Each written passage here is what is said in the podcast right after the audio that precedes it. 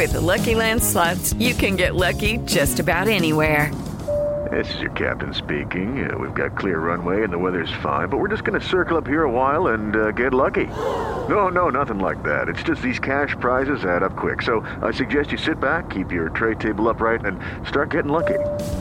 Play for free at LuckyLandSlots.com. Are you feeling lucky? No purchase necessary. Void where prohibited by law. 18 plus terms and conditions apply. See website for details.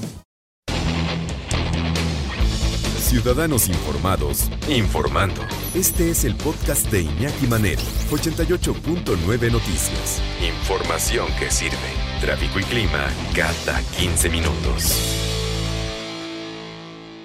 Dentro de los grupos feministas que se han ido formando, además de este grupo maravilloso veracruzano que organizó todo lo que va a suceder domingo y lunes, son las Brujas del Mar, este grupo extraordinario de Mujeres Unidas. Se han ido formando varios colectivos, entre ellos colectivos de escritoras en contra de la violencia también. Exacto, escritoras en contra de la violencia de género, Iñaki. Somos ya pues más de 300 mujeres escritoras y ya se han unido después de varios otros gremios. Este, y entre todas escribimos un comunicado, una carta, que por ser escritoras decidimos que fuera una carta pues escrita más literariamente, digamos, pero con una verdad rotunda y contundente. Este, si me permites, les te la leo. Mil Adelante. gracias. Adelante. Este, tenemos miedo. Detrás de cada feminicidio hay una larga cadena de violencia en todas sus formas, física, económica, sexual, psicológica, doméstica, laboral y mediática. Esta historia podría ser de la de cualquiera de nosotras, la de cualquier mujer. Cuando nací, mi papá lloró porque no fui hombre. Yo quería karate, me mandaron al ballet. Al terminar de comer yo tenía que levantar los platos de mi hermano. Mi tío me besó en la boca, lo acusé y me dijeron no exageres. Un amigo de mi papá me manoseó, cuando lo connoté nadie me creyó. Hablé del abuso de mi abuelo, me ordenaron callar porque si no destruiría la familia. En cada puesto de periódicos había fotos de mujeres desnudas. Me enseñaron que mi valor dependía de mi virginidad. Me puse minifalda, mis compañeros y mis maestros me tacharon de zorra. Nos encontraron besándonos, él se convirtió en conquistador y yo en puta.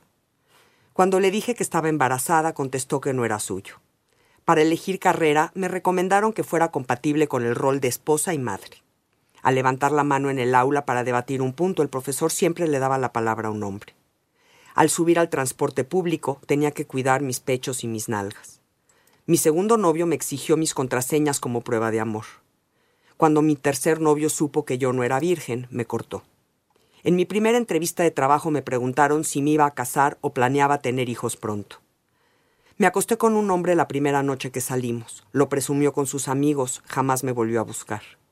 Aunque cursé una maestría en negocios, quien maneja la empresa familiar es mi hermano, que ni siquiera acabó la preparatoria.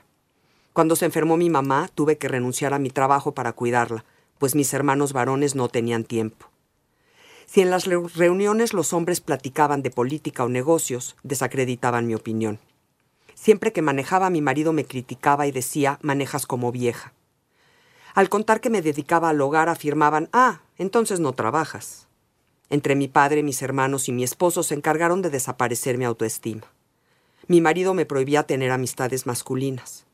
Cuando mi jefe alabó mi trabajo, mi marido sentenció, lo que le gusta son tus nalgas. La tarde en que mi esposo me pegó por primera vez me dio tanta vergüenza y tanta culpa que no le conté a nadie. Cuando me corrieron, me enteré que mi subordinado ganaba el doble que yo.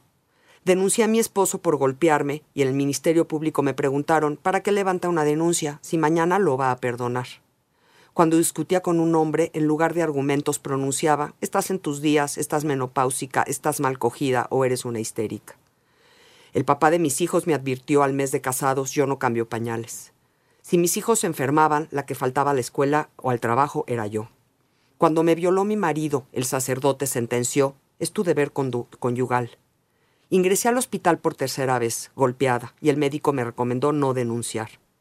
En el momento en que quise regresar a mi profesión después de haber criado a mis hijos, me dijeron que no tenía la suficiente experiencia. Le pedí el divorcio a mi esposo. Amenazó con quitarme a mis hijos y dejarme en la calle. Desde que me divorcié fui rechazada por mi familia y mi entorno. Mi exmarido dejó de mantener a sus hijos. Un día noté que mi exmarido me estaba siguiendo. Cuando mi exesposo me mató a batazos, las autoridades no hicieron nada. Mi cuerpo y mi vida sexual fueron exhibidos en los medios. En Twitter se preocuparon por los muros y un asesino más quedó libre. Estos hechos tan cotidianos que se repiten de generación en generación nos afectan a todas las mujeres y éstas construyen una cultura feminicida. Reescribamos estas historias desde sus inicios para que sigamos vivas. Lapidario, impresionante. Es esto, Iñaki, porque un feminicidio no ocurre nada más porque vas caminando y de repente te matan. En el 98% de los casos es repetida la, agresión, la violencia reiterada. y, va una tras otra hasta que acaba muriendo una mujer, diez mujeres cada día. Y, el coraje por no, prestar, no prestarte como mujer a ser un accesorio masculino, pues termina en una muerte agresiva, brutal, espantosa. Por eso, por eso se tipifica como feminicidio y es algo que mucha gente no quiere entender. Hombres y algunas mujeres también. claro. Y entender que el feminismo no es en contra de los hombres, es en pro de las mujeres. Entiéndanos, queremos muchísimo a los hombres, a nuestros hombres los simplemente se necesitan de los dos.